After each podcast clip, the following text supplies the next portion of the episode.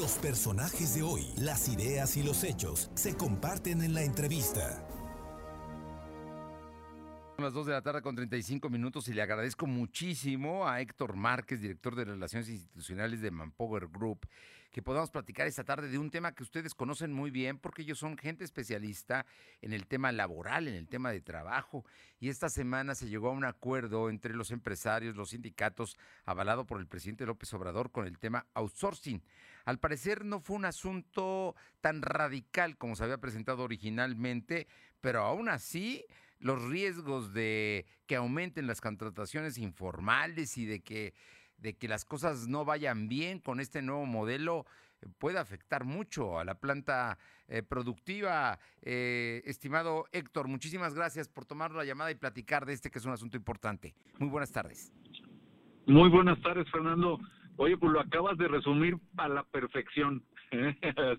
Así es el asunto, está el, el acuerdo, bueno, la, el próximo martes ya se, hay la primera reunión de en la Cámara de Diputados.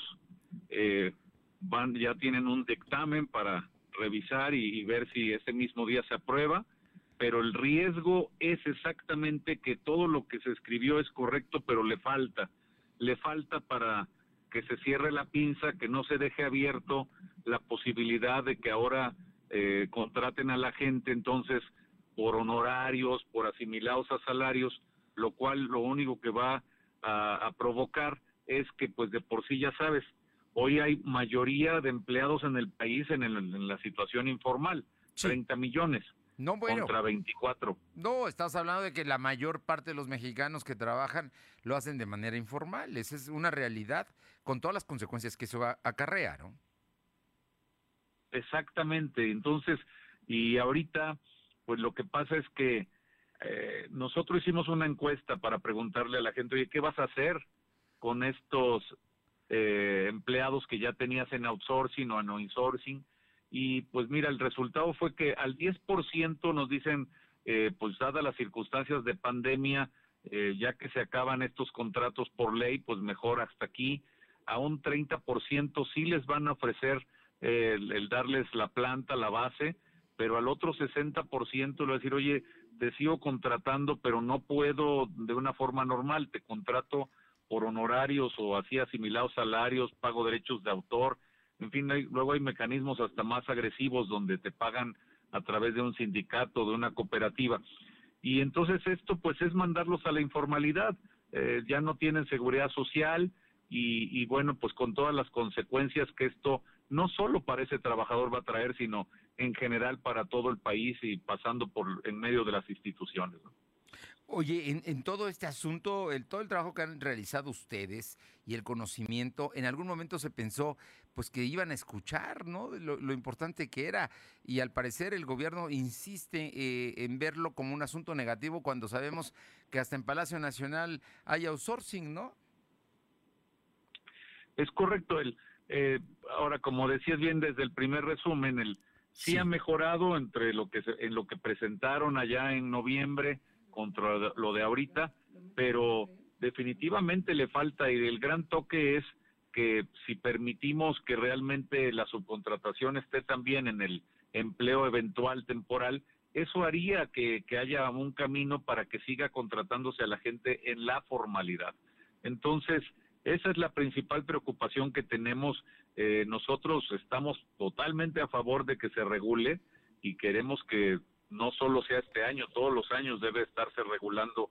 Algo que dejas de controlar, pues con el tiempo se hace ahí cosas eh, indebidas, como, como sabes que han ocurrido. Bueno, pero hay una ley federal del trabajo, Héctor. digo, finalmente, pues habría manera de que cumpliendo con esa ley la verdad es que los trabajadores pues tienen una serie de beneficios. Así es, debiera ser por ahí, pero el, lo desafortunado es que todo este tema, te digo, de sindicatos, cooperativas, honorarios y asimilados a, salarios no se está tocando y entonces dejas esa puertota. De por sí también desde el otro punto de vista, mira, el, eh, el INEGI nos dijo el mes pasado, hay 2.7 millones de empleadores de patrones en el país. Pero el IMSS dice, a mí solo me paga un millón seguridad social. Entonces, es la misma situación que hoy está tan permitido en el país la, la evasión, la ilusión de los impuestos, sobre todo de seguridad social, que pues está haciendo esta situación insuficiente la regulación que se que va a salir y que lo más probable es que salga para primero de mayo. ¿eh? Bueno, y con un límite de tres meses para que empiece a aplicarse, que también estamos hablando de que sería en el verano, ¿no? Donde estaría entrando ya en vigor estas reformas.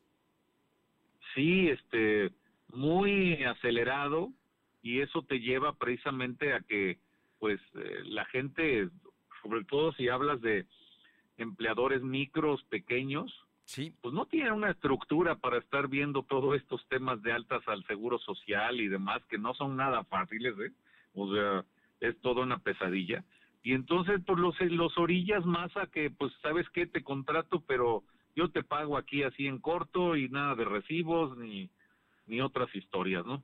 Entonces, pues es una lástima porque en siempre las consecuencias de la informalidad son muchas, entre ellas pues tenemos todo el tema de migración laboral, se nos va la gente, pues ya sabes, aquí a Estados Unidos, pero no es solo eso, sino que no darle seguridad social a, a todos, eh, esto implica que al rato los 120 millones de mexicanos que somos, pues, ¿cómo le hace una institución en la que solo hoy solo le pagan 20? Sí. Y si cada vez van a ser menos, pues nos vamos a seguir quejando toda la vida.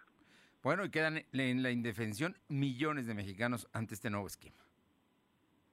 Sí, en esta situación el cálculo es que estarían engrosando las, las filas de, de la informalidad otros 3 millones. Entonces, eh, van a salir más perjudicados que beneficiados. Pues Héctor Márquez, director de Relaciones Institucionales de Manpower Group, siempre es un gusto saludarte y, saber más de esto, porque al final de cuentas como sociedad tenemos que ir buscando soluciones y, buscar la manera de que, esto no afecte a tanta gente. Pero sin duda el camino va a ser la informalidad, una serie de relaciones laborales que no van a entrar dentro de la formalidad como se pretendía con este asunto de eh, el, el outsourcing, sino que al final de cuentas la gente que menos, que menos tiene es la que más va a perder. Desafortunadamente. Fernando, pues me dio mucho gusto saludarte. Eh, quedo a tus órdenes. Hay que estar en contacto la próxima semana porque esto está este, definitivamente ardiendo. Platicamos la próxima semana, Héctor. Te, te mando un fuerte abrazo. Gracias. Igualmente, muy buen fin. Hasta Buenas luego. tardes. Hasta luego.